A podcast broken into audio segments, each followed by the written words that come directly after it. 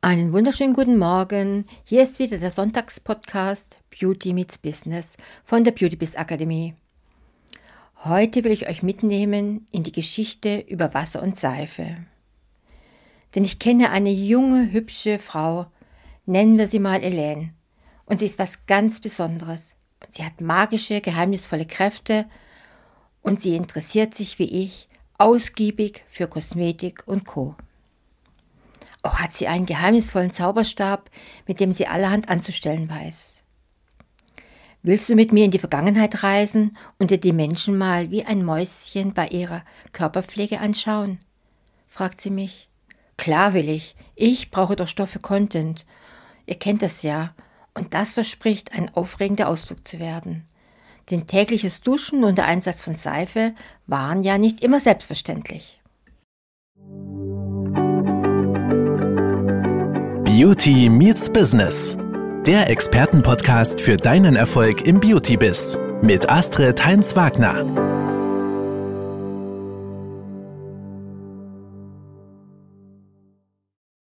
Und zack schwingt Ellen den Zauberstab und wir verstecken uns hinter einer Säule in der Caracalla-Therme im alten Rom.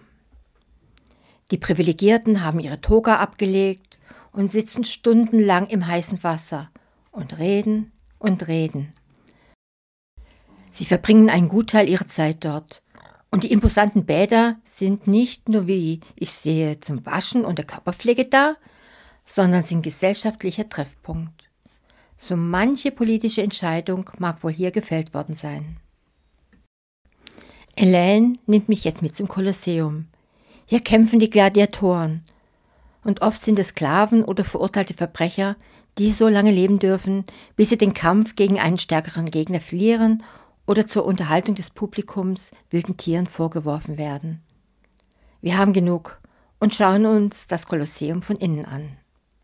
Zu Tode erschöpft liegt der verwundete, schweißnasse Leib von Arius auf der improvisierten hölzernen Bahre. Schnell sind Sklaven um ihn herum und schaben mit einem Stück Metall die Mischung aus Schweiß, Dreck und Öl von dem massigen Körper, bis er trocken und sauber ist. Und alles wird aufgehoben, kein Fitzelchen geht den Sklaven verloren, und das Ganze wird abschließend in Tiegel abgefüllt. Es ist ein lohnendes Geschäft für die Sklavenhalter.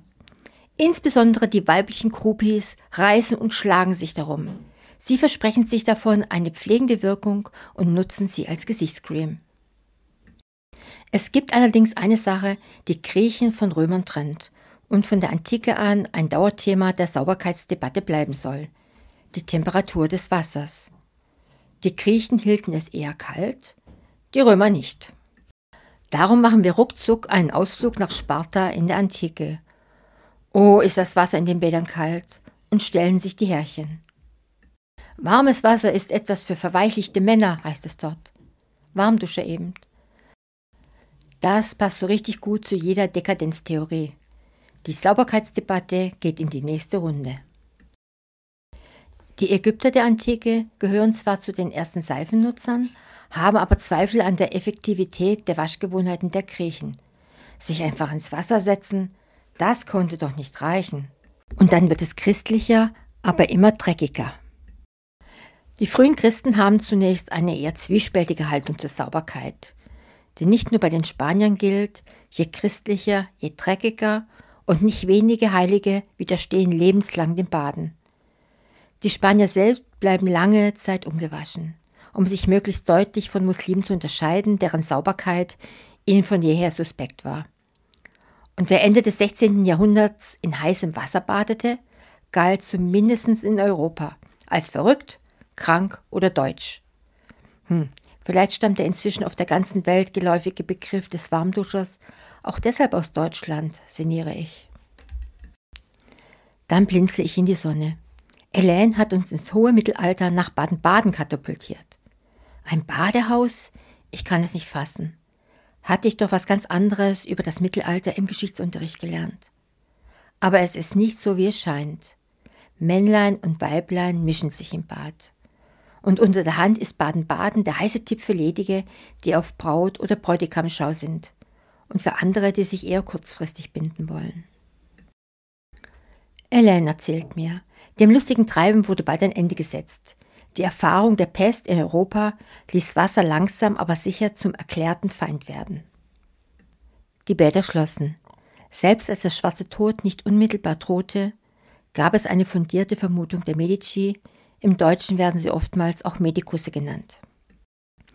Elaine nimmt mich mit nach Salerno in Süditalien, zur ältesten medizinischen Universität der Welt, der Scola Medica Salernitana. Das warme Wasser dringt in die Poren der menschlichen Haut ein und mit ihm Krankheiten, wird dort von einem berühmten Medikus doziert. Ansonsten kamen nun Leinenhemden zum Einsatz. Ich schaue gerade durch das Fenster von Jean-Jacques Rousseau, ein Philosoph, der auch viele Jahre auf Wanderschaft war. 45 Hemden aus feinem Leinen hatte er dabei. Denn so ist die Theorie, Leinen absorbiert Schweiß ohne die zweifelhafte Wirkung des Wassers. Wasch dich nicht, war die Parole, und zweimal baden pro Leben war durchaus ausreichend. Wir machen mal einen Abstecher in den Palast des Sonnenkönigs Louis XV. Komischerweise halten alle Abstand von ihm. Auch er war nicht bereit, mehr als zweimal im Leben zu baden. Die Folgen verschwinden unter reichlich Puder und Parfüm. Nicht unproblematisch, aus der heutigen Sicht. Doch wo alle stinken, riecht keiner. Ab geht es über den Ozean nach Amerika in die letzten zwei Jahrhunderte. Den Amerikanern des späten 19. Jahrhunderts gilt der gesamte europäische Kontinent als schmuddelig. Hier geht es einfach nicht sauberer. Elaine und ich schnuppern mal unbemerkt an unseren Achseln. Passen wir dann nach unserer langen Reise überhaupt noch hin? In der neuen Welt verbreitet sich der Ruf nach mehr Sauberkeit rasant. Die ersten Hotels werden gebaut, in denen Bäder selbstverständlich dazugehören. Wer Amerikaner werden will und neu einreist, dafür gilt Waschen als Aufnahmeritual, zum Zeichen der Zivilisierung. Und jetzt sind wir im 20. Jahrhundert. Elaine erzählt mir, dass in den 30er Jahren bereits 90 Prozent der New Yorker Wohnungen ein eigenes Bad hatten. In Italien waren es zur gleichen Zeit 10 Prozent. Und das englische Standardnachschlagewerk Oxford Dictionary weiß erst seit den 70er Jahren etwas über Badezimmer.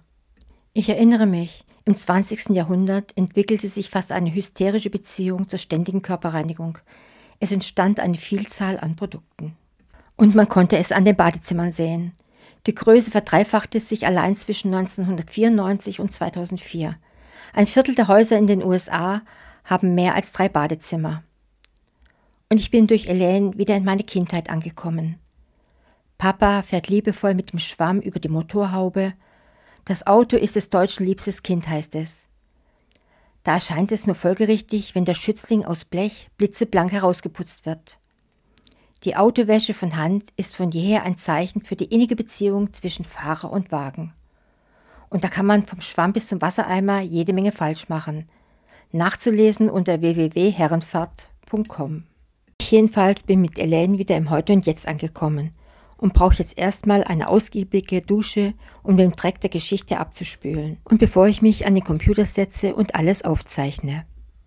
Die Autorin Catherine Eschenberg hat der Sauberkeit jahrelang hinterher recherchiert und ein Buch darüber geschrieben. Eine ungereinigte Geschichte des Waschens. Ihr findet es in den Show Notes. Ich freue mich über Kommentare und Likes von allen Kosmetikliebhabern, die auch mal Spaß daran haben, in der Vergangenheit zu wühlen. Die Beautybiz Akademie, die Schmiede für erfolgreiche Beauty-Unternehmer. Das war Beauty Meets Business, der Expertenpodcast mit Astrid Heinz-Wagner. Du möchtest keine neue Folge verpassen? Dann abonniere uns jetzt bei Spotify und Apple Podcasts. Bis zum nächsten Mal.